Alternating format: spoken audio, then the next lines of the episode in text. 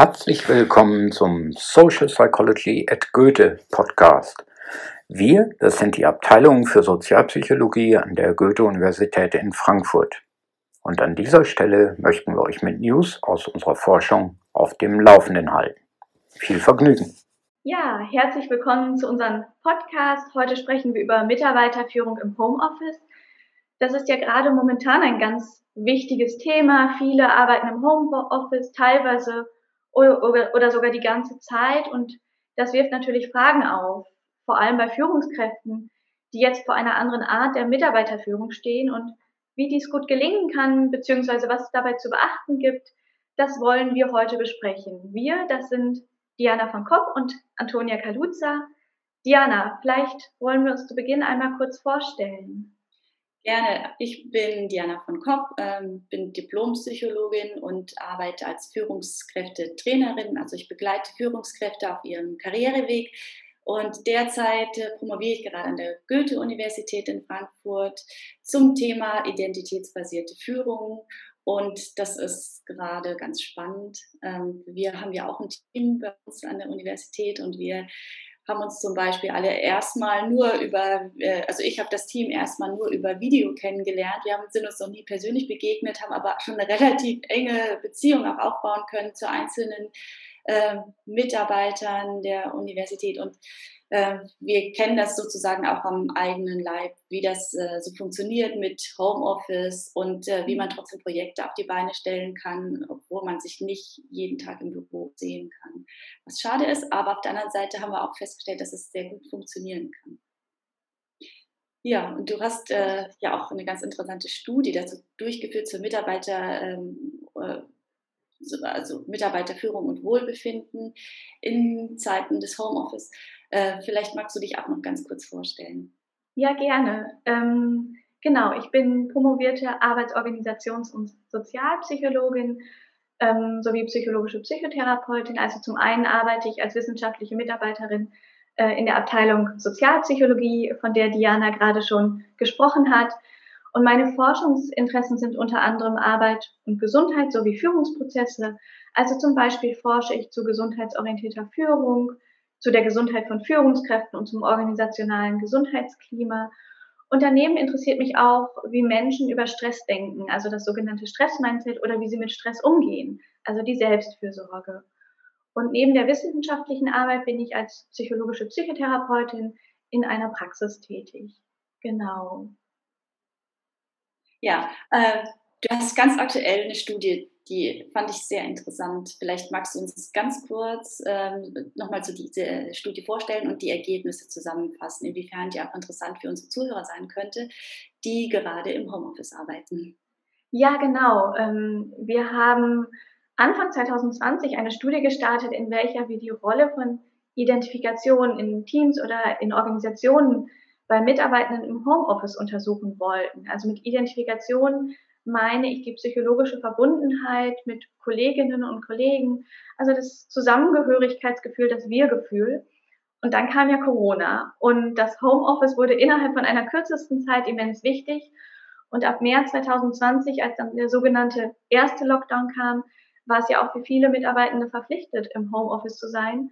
Und die konnten sich dann nicht mehr freiwillig aussuchen, ob sie von zu Hause aus arbeiten wollten oder nicht. Und wir haben dann diese Studie weitergeführt und konnten dann vergleichen, ob es einen Unterschied macht, wenn Personen diese Arbeitsform eher freiwillig wählen oder wenn sie aufgrund der Umstände im Homeoffice sind.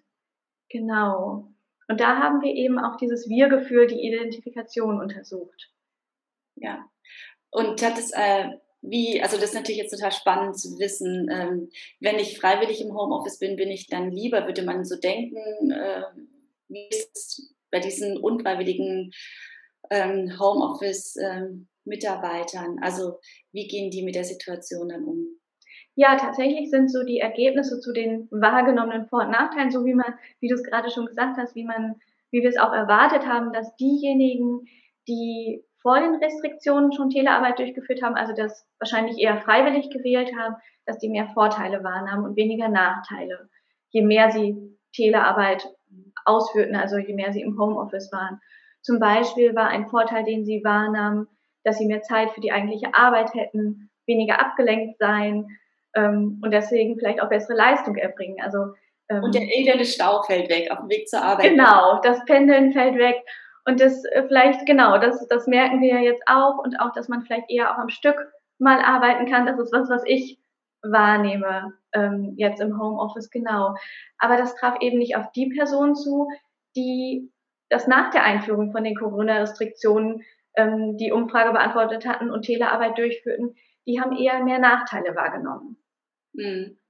Und ein wesentlicher Punkt ist dabei so der persönliche Austausch mit anderen, dass schnell so das Gefühl der sozialen Isolation wahrgenommen wurde, auch Ablenkung durch andere. Wir haben ja am Anfang schon darüber gesprochen, dass äh, wir natürlich jetzt gerade nicht alleine im Haus sind ähm, und noch andere Personen da sind, sei es Kinder, sei es Partner, durch die Ablenkung sein kann. Bitte genau. nicht telefonieren dürfen, ja. genau, genau. Und eben auch ein, als ein Nachteil wurde auch genannt, so die Verwischung von der Grenze zwischen Arbeits- und Privatleben. Es ist nicht mehr ganz klar, wo hört die Arbeit auf, wo fängt das, die Freizeit an. Genau. Aber das Interessante bei den Ergebnissen war dann tatsächlich, äh, dass die Teamidentifikation ganz entscheidend ist. Nämlich in der zweiten Gruppe, die sich ähm, die eben das eher aufgrund der Umstände Telearbeit ausführten, waren diejenigen, die sich nicht oder kaum mit dem Team identifizierten, also weniger verbunden fühlten, die nahmen mehr Nachteile wahr, je mehr sie im Homeoffice arbeiten. Aber das traf nicht auf die zu, die eine hohe Identifikation hatten. Also sich stark mit dem Team, mit den anderen Kolleginnen und Kollegen verbunden und zugehörig fühlten. Also das heißt, die Ergebnisse zeigen, dass gerade dann, wenn Mitarbeitende nicht im Büro arbeiten und physisch anwesend sind, diese psychologische Verbundenheit mit anderen Kolleginnen und Kollegen ganz, ganz wichtig ist. Mhm. Ja, also es ist ja auch gerade äh, mein Forschungsgebiet äh, und ich finde das auch ganz spannend. Ich habe ja jahrelang mit Teams zusammengearbeitet aus der Luftfahrtbranche, mhm. wie die miteinander ähm, gut funktionieren und auch möglichst ähm, gut sich gegenseitig Feedback geben können und hierarchiefrei, wie sie äh, da gut miteinander arbeiten können. Und da spielt dieses äh, Gefühl der Verbundenheit natürlich auch eine große Rolle. Ja. Ja. Und dieses ähm, also diese neue Führungs, dieser neue Führungsansatz der identitätsbasierten Führung, der beruht ja auf dieser Theorie der sozialen Identität, die sagt, dass Menschen sich über ihre persönliche Identität hinaus auch durch ihre Gruppenzugehörigkeit identifizieren. Und wenn das gelingt, also wenn Sie sagen, ich fühle mich einer Gruppe zugehörig, das, ist, ähm, das kann die Fußballmannschaft sein oder eben das Arbeitsteam, ähm, je mehr man sich verbunden fühlt, desto wohler fühlt man sich natürlich auch im Team, desto mehr ist man auch bereit, mehr Einsatz zu zeigen, auch mal eine Extrameile zu gehen und desto besser sind am Ende auch diese Arbeitsergebnisse. Und für Führungskräfte ist es natürlich jetzt spannend, wie schaffe ich das, äh, in meinem Team so eine Verbundenheit herzustellen. Mhm. Das ist ja da auch das Besondere an diesem Identity Leadership Führungsstil, mit dem du dich ja auch viel beschäftigst. Wie, inwiefern ist das denn auch für Teamführung im Homeoffice interessant? Genau, also ähm, es ist ja überhaupt kein Problem, äh, mit seinen Mitarbeitern in Kontakt zu treten, wenn man die jeden Tag sieht und irgendwie mhm. immer so in Abwesenheit ist es schwieriger, ähm, aber es ist nicht unlösbar. Also dieses Wir-Gefühl kann man auch im Homeoffice erzeugen. Ähm, wir machen das ja zum Beispiel auch in unseren Meetings so, dass wir jeden äh, gleich, also in gleichem Umfang zu Wort kommen lassen. Wir machen diese mhm. Team jeder erzählt äh, ein bisschen von seinem Arbeitsstand und wie weit er gerade so ist. Und wir achten ja zum Beispiel auch darauf, dass jeder äh, die gleiche Redezeit hat so mhm. ungefähr und dass äh, jeder auch einen Beitrag leistet. Ähm, das ist ja auch in, in, in klassischen Meetings nicht immer der Fall. Also es ist ja ganz häufig so, dass wenige sprechen und einige sind so ganz stumm. Und das ist einfach im Homeoffice besonders wichtig, dass man alle mit einbindet, ähm, dass wirklich so eine Gemeinsamkeit auch herrscht, also dass wir auch, dass dieser Sinn entsteht, wir gehen da jetzt gemeinsam durch. Ist eine Phase, die ist auch irgendwann mal wieder vorbei, das ist zeitlich begrenzt, ähm, aber wir werden es äh, gemeinsam schaffen und uns auch gegenseitig unterstützen. Also das, äh, ich glaube, diese gegenseitige Unterstützung spielt eine große Rolle, dass man das auch als Führungskraft fördern kann, dass man nicht nur Einzelne hervorhebt, sondern auch dafür sorgt, dass sich jeder eingebunden fühlt. Das kann man zum Beispiel äh, auch erreichen, indem man Tandems bildet, äh, mhm. wenn man mhm. jetzt nicht immer jeden mit jedem kommunizieren lassen möchte, ähm, dass zwei vielleicht zusammen an einem Projekt arbeiten und die sich dann auch in der, gegenseitig ähm, so im Austausch halten und dass die stärker miteinander verbunden sind. Ähm, ja, also Kommunikation spielt eine große Rolle, Fairness spielt eine große Rolle, dass ich auch ähm, als Führungskraft alle gleich behandle, mhm. ähm, niemanden bevorzuge, der vielleicht jetzt gerade präsent ist, vor Ort ist, sondern auch ähm, alle teilhaben lasse, wenn es darum geht, Projekte zu verteilen und dass ich mir ähm, Zeit nehme für meine Mitarbeiter, denen auch zuhöre. Das sind, mhm. äh, denke ich, so einige wichtige Punkte, die man auf jeden Fall beachten sollte.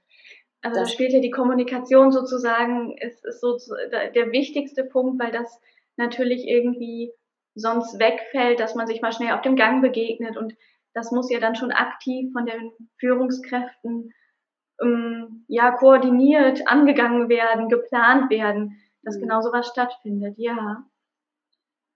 Ja, und äh, dass man auch wirklich immer mal wieder auch als Führungskraft so einen kleinen Impuls reingibt. Wer mhm. sind wir als Team? Was wollen wir erreichen? Mhm. Äh, was können wir schaffen? Was können wir erreichen? Auch so ein bisschen Mut machen, dass man mhm. doch mehr erreichen kann, als man vielleicht äh, denkt. Und das mhm. nicht sagt, das ist jetzt diese Corona-Phase und dann schaffen wir das nicht, sondern gerade da entstehen ja auch Räume, also Möglichkeiten, wo man was Neues erschaffen kann ähm, und auch neue Wege findet, äh, zusammenzuarbeiten. Und für einige Mitarbeiter, das hast du ja auch, also vielleicht kannst du es noch ein bisschen näher erzählen, ähm, die haben das ja, wenn die ihre Vorteile gesehen haben, auch, glaube ich, so wahrgenommen, dass sie ihr Homeoffice weiter aufrechterhalten möchten, zumindest in Teilen. Mhm. Was waren denn dann die besonders genannten Vorteile im Homeoffice von den Mitarbeitern? Das ist ja auch für Führungskräfte interessant zu wissen, inwiefern sie das zukünftig auch gut unterstützen können. Ja, also ich glaube, da spielt viel mit rein, welche Umstände die Personen hatten. Also für viele hat es natürlich die Betreuung von vielleicht irgendwie Kindern oder bestimmte ähm, pflegende Angehörige oder so erleichtert. Für andere hat es auch irgendwie ermöglicht, eine bessere Work-Life-Balance zu, zu erlangen. Also ähm, vielleicht dann die Mittagspause mal zu nutzen, um eine Runde joggen zu gehen. Sonst würde man vielleicht erst im Dunkeln abends wiederkommen und die, die, den Sport dann sein lassen ähm, das waren so Vorteile, eben mehr Flexibilität, also das in alle Richtungen, sowohl bei der Vereinbarkeit von Beruf und Familie als auch Beruf und Freizeit, dass das so die Hauptvorteile waren. Und diese Flexibilität ja. sollte natürlich dann auch von der Führungskraft mitgetragen und. Vielleicht sogar mit gutem Vorbild voranzugehen und zu sagen, wir müssen jetzt nicht acht Stunden hinter uns am mhm. Schreibtisch klemmen und Zoom-Meetings machen, sondern es ist auch toll, wenn wir äh, gemeinsam Mittagspause machen, vielleicht gemeinsam was essen oder wenn jeder jetzt äh, eine Stunde rausgeschickt wird, um sich mal in der frischen Luft zu bewegen. Also das sind ja auch solche Interventionen, die man mhm. da durchaus gut machen kann, weil man nicht mehr an diese Arbeits feste Kernarbeitszeit gebunden ist. Genau, genau. Das natürlich dann ein Stück weit sozusagen birgt es eine große Chance, aber natürlich auch dann die Gefahr, dass eben das, was ja auch als ein Nachteil wahrgenommen wurde, dass die Grenze zwischen Arbeit und Beruf verwischt und dass dann auch abends noch gearbeitet wird oder auch am Wochenende noch gearbeitet wird. Und dass da auch, ähm, ganz interessant, haben wir eine andere Studie durchgeführt, wo wir etwa 300 Mitarbeitende befragt haben ähm, nach ihren Wünschen und ihren Erfahrungen in Bezug auf gesundheitsorientierte Führung im Homeoffice. Und das war auch ein Punkt, den Sie genannt haben, dass das dass sie sich wünschen, dass Führungskräfte auch einen Blick darauf haben, auf die Arbeitszeiten und Erholungszeiten. Ähm, also dass sozusagen darauf geachtet wird, abends keine E-Mails zu schreiben oder auch am Wochenende keine E-Mails zu schreiben. Also das Stichwort ständige Erreichbarkeit ist natürlich dann, könnte zu einer Belastung werden. Also ich glaube, das ist, ist sozusagen zwei Seiten einer Medaille, wenn es um das Arbeiten im Homeoffice geht. Ja, unbedingt. Wobei ich auch, also es gibt ja auch viele Leute, ich gehöre da vielleicht auch dazu, die ab, freuen sich jetzt, dass sie auch mal abends arbeiten können oder mhm. auch am Wochenende, dass man sagt, das ist eigentlich total schön, wenn man sich zwischendurch mal so zwei, drei Stunden zurückzieht und richtig was wegschaufelt, wie man so schön sagt. Ähm, das kommt ja vielen zugute, aber dass man vielleicht auch sagt, das ist nicht unbedingt, nur weil Sonntagabend noch eine E-Mail rausgegangen ist, eine Aufforderung, dass derjenige mhm. sie beantwortet, sondern dass man diese Beantwortung ja gerne auch in diesen äh, klassischen Arbeitszeiten dann äh, be belassen kann.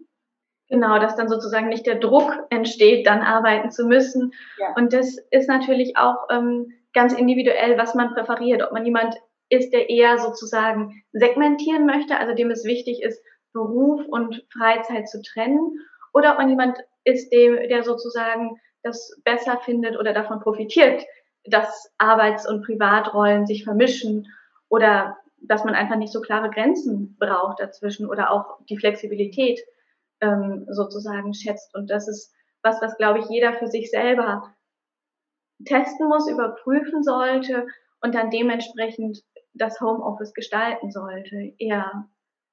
Ich glaube, was auch eine Sorge ist oder ein Bedenken, die ja häufig im Homeoffice ähm, bestehen, dass Leistung nicht mehr wahrgenommen wird. Also dass nicht mehr wahrgenommen wird, die eigenen Ergebnisse, ähm, was, was jeder leistet.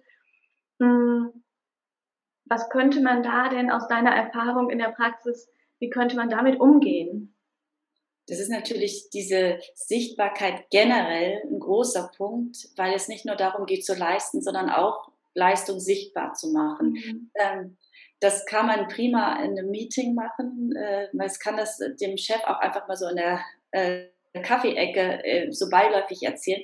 Die einen können das besonders gut, anderen fällt das generell schwer, weil sie sagen, also dass entweder jemand sieht es, was ich mache, oder eben nicht. Und das ist generell eine Einstellung, die schwierig ist, ähm, weil nicht jeder immer guckt, äh, aktiv guckt, auch nicht jede Führungskraft hat das immer auf dem Schirm, was kann jeder Einzelne jetzt, was leistet er eigentlich, sondern es ist schon was, wo man ein bisschen ähm, sich auch natschen muss, auf seine eigene Leistung aufmerksam zu machen.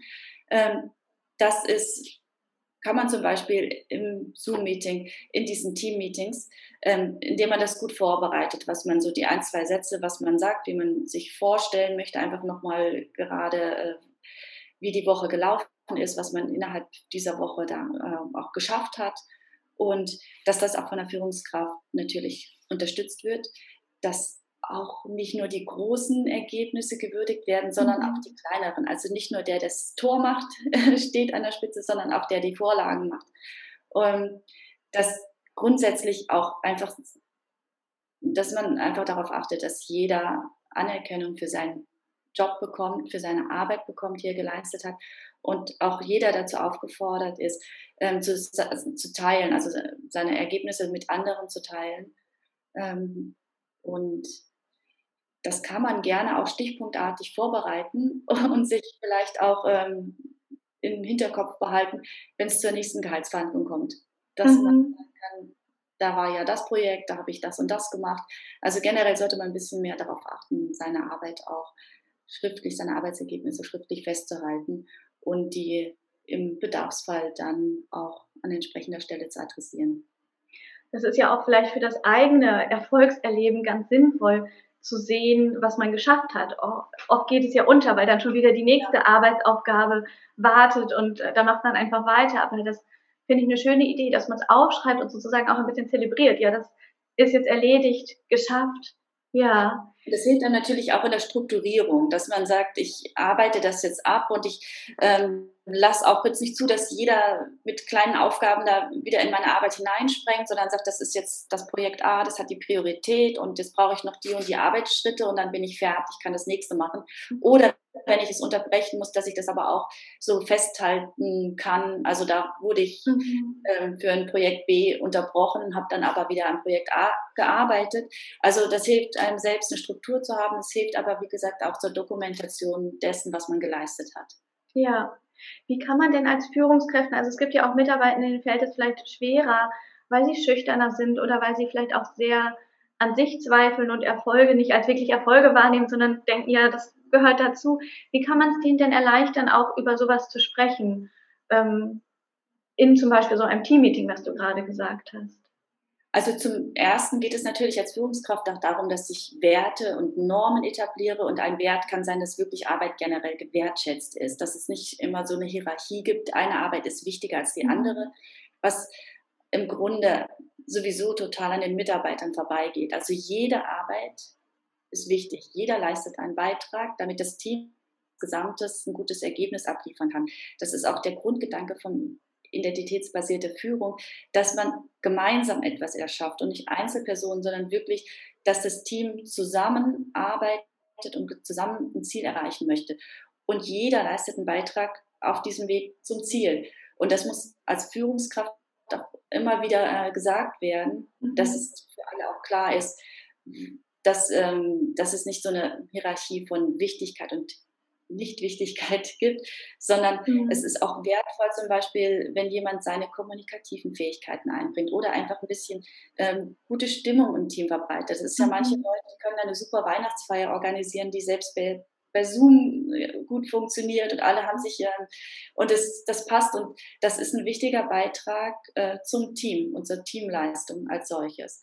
Und andere schaffen es wiederum gut zu strukturieren oder auch mal sich zu disziplinieren und andere mal mitzunehmen und sagen wir, wir schaffen das, wir haben jetzt noch zwei Tage Zeit und wir, wenn wir in der und der Art und Weise vorgehen, dann werden wir unser Ziel erreichen. Also alle Stimmen sind wichtig, alle Teile sind wichtig, um das Ganze mhm. erfolgreich zu machen. Ja, und da können ja auch Führungskräfte ein Stück weit das hervorheben. Also wenn Mitarbeitende dann das nicht in zum Beispiel diesem Teamtreffen sagen ähm, und denen das bewusst ist, dass die Arbeit geleistet wurde, sage ich hier, das und das ist ja bei dir diese Woche gut gelaufen oder in diesem Monat. Genau. Ja.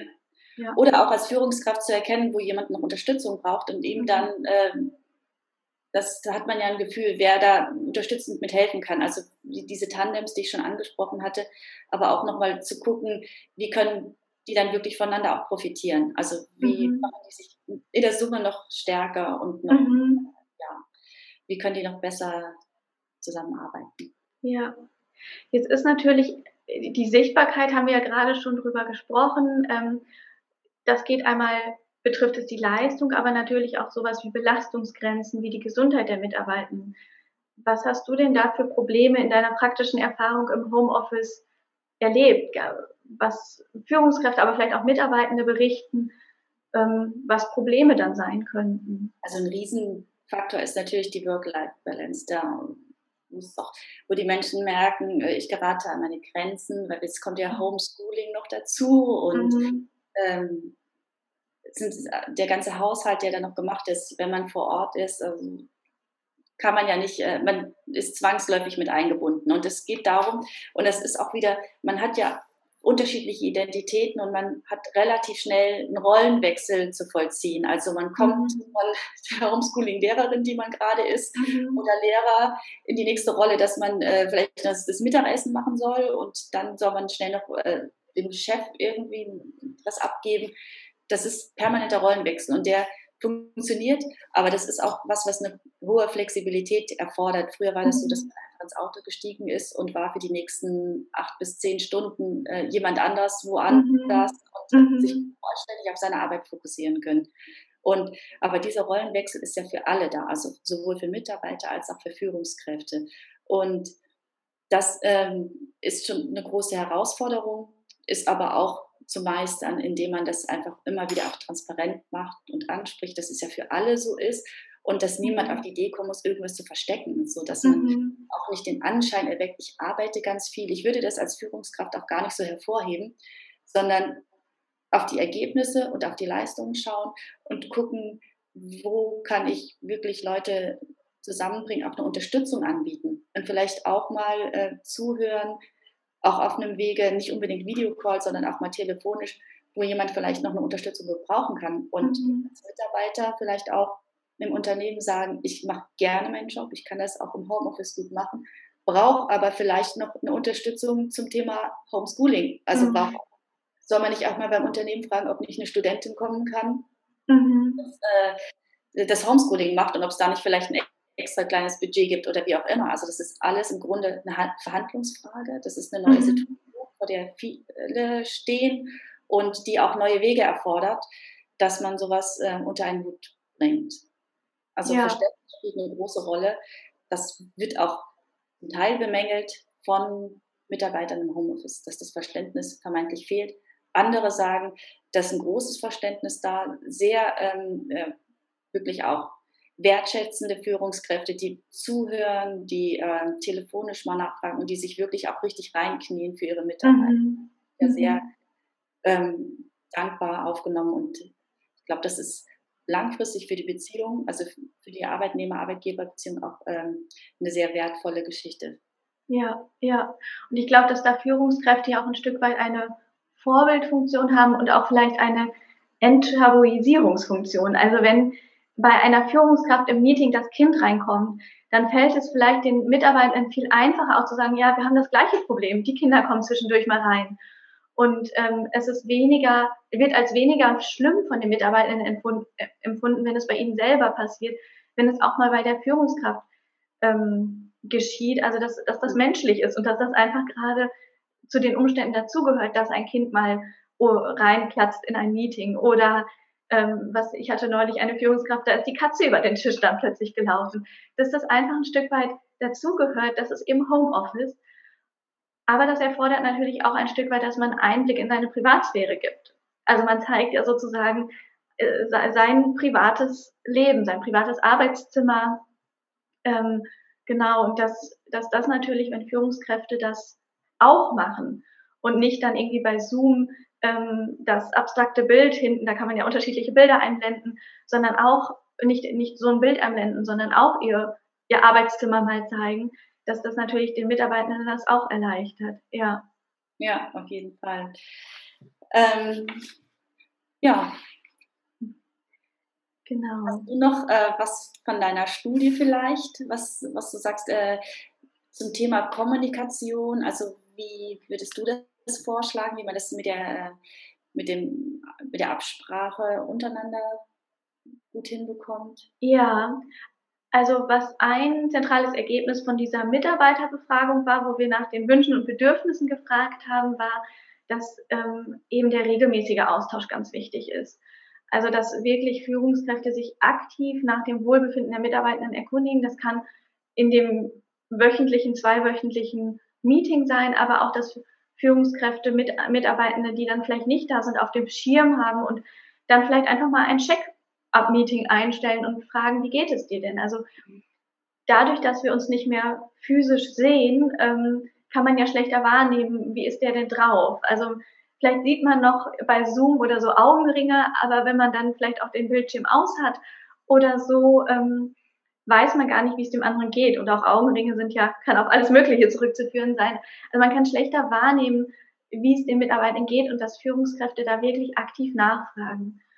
Und das sozusagen sich auch trauen, das Gespräch darüber zu suchen, weil das eben immens wichtig ist, ähm, sich auch darüber auszutauschen und nicht nur über Arbeitsaufgaben und dass Mitarbeitende sich das auch wirklich wünschen. Also teilweise kann es ja auch sein, dass Mitarbeitende nicht drüber sprechen wollen, aber dass Führungskräfte einfach signalisieren, ich bin da, ich bin erreichbar, hier sind Gesprächsangebote, wenn ihr wollt, könnt ihr sie nutzen, müsst ihr aber nicht.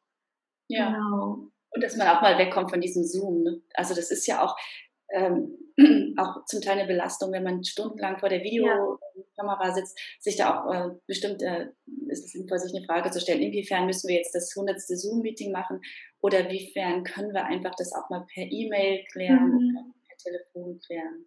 Genau, oder ja genau, oder einfach mal zum Telefonhörer greifen. Also das ist vielleicht auch ein ganz wichtiger Punkt, dass unterschiedliche Kommunikationsmedien für unterschiedliche Themen geeignet sind. Ähm, also es gibt eine Media Richness Theorie, die sozusagen sagt, dass unterschiedliche Medien eine unterschiedliche Dichte an Informationen haben und zum Beispiel die emotionale Ansprache von Mitarbeitern. Also wenn man sich nach deren Befinden erkundigt, das ist natürlich total schwierig, das in einer E-Mail äh, zu machen. Ähm, wie geht's dir, ist, ist, ist in diesem Fall ganz schwierig zu transportieren. Also dass man da dann eher ein reicheres Medium wählt, ein Telefon, Naht oder auch den ähm, Videocall hm, während es eher, wenn es um Sachaufgaben geht, dann vielleicht eher eine E-Mail ausreicht, um und auch vielleicht zielführender ist als ein langer Zoom-Call. Ja, genau. Also gerade das ähm, Miteinander reden ist schon auch ein wichtiger Punkt und dann freuen wir uns bestimmt alle, wenn wir mal zumindest wieder in Teilen in unseren Teams und Arbeitsgruppen sind und uns alle mal wieder gegenseitig in die Augen schauen können mhm. und einfach auch spüren, wie kommt das, was ich sage, eigentlich beim anderen an. Also es ist ähm, Homeoffice hin oder her, alle Vorteile. Es ist schon auch eine große Herausforderung und diese emotionale Komponente, die im persönlichen Austausch, die fehlt uns allen sehr, denke ich, dass da die meisten sagen, ja. ich kann es kaum erwarten, ich muss mal wieder in einem Raum voller Menschen sein und wir müssen mal wieder einfach nur frei über uns, ähm, auch über unser Privates und wie wir das alles ähm, so hinbekommen haben, uns unterhalten und mal alles von uns schütteln, was in den letzten ein, zwei Jahren passiert ist. So ja, ja. Also dass da vielleicht ja auch die Mischung relevant ist. Also Homeoffice hat Vorteile, aber eben auch kann nicht den Face-to-Face-Kontakt ersetzen. Ähm, der ist dennoch wichtig. Ja.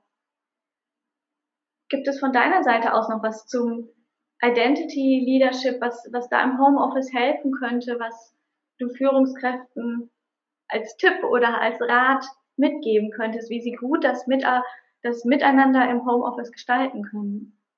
Also generell vielleicht nochmal, ähm, um dieses Wir-Gefühl wirklich zu erzeugen, hilft es als Führungskraft, wenn man häufig auch von wir und uns und gemeinsam sprechen. Mhm. Also diese sprachliche Auswirkung auf die Effektivität von Teams, auf das Wohlbefinden von Teams und auf das Miteinander ist auch wissenschaftlich erwiesen. Und als Führungskraft kann ich, bin ich auch der Kommunikator und kann da immer wieder mit gutem Beispiel vor, vorangehen. Und dass sich das vielleicht auch so ein bisschen etabliert, dass wir von wir sprechen, was wir gemeinsam erreichen wollen und mhm. können. Und dass jemand auch ruhig ermuntert wird zu sagen, ich brauche noch XY, um für unser Team das und das mhm. zu erreichen. Also das ist, denke ich, ähm, eine, Grund, eine wichtige, ein wichtiger Grundsatz, dieses Wir-Gefühl aufrechtzuerhalten im Homeoffice, Präsenz generell, weil dann, das hat ja deine Studie auch bestätigt, ähm, schaffen es die Mitarbeiter einfach auch ähm, besser im Homeoffice zu arbeiten. Mhm.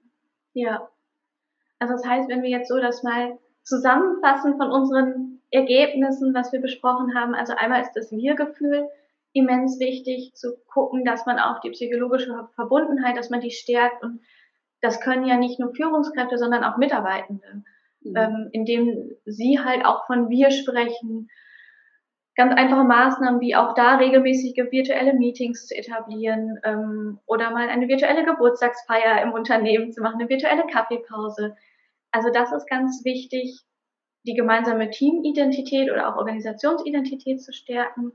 Das Zweite, was wir so herausgearbeitet haben, ist die Kommunikation, dass die natürlich im Homeoffice die wichtigste Rolle hat, weil eben die nonverbalen Sachen wegfallen und dann die verbale Kommunikation wichtig ist und da unterschiedliche Kanäle genutzt werden können und da vielleicht ja auch ein Stück weit das Bedenken zu nehmen, Dinge zu äußern, wie du gerade schon gesagt hast, nach Bedürfnissen, die zu äußern, Wünsche zu äußern. Genau. Und eben auch die Mitarbeiter zu ermutigen, sich gegenseitig zu unterstützen und diese Tandems zu bilden, was du gesagt hast, ähm, da zu schauen, wie, wie gegenseitig da ein Zusammenhalt und auch eine Unterstützung generiert werden kann.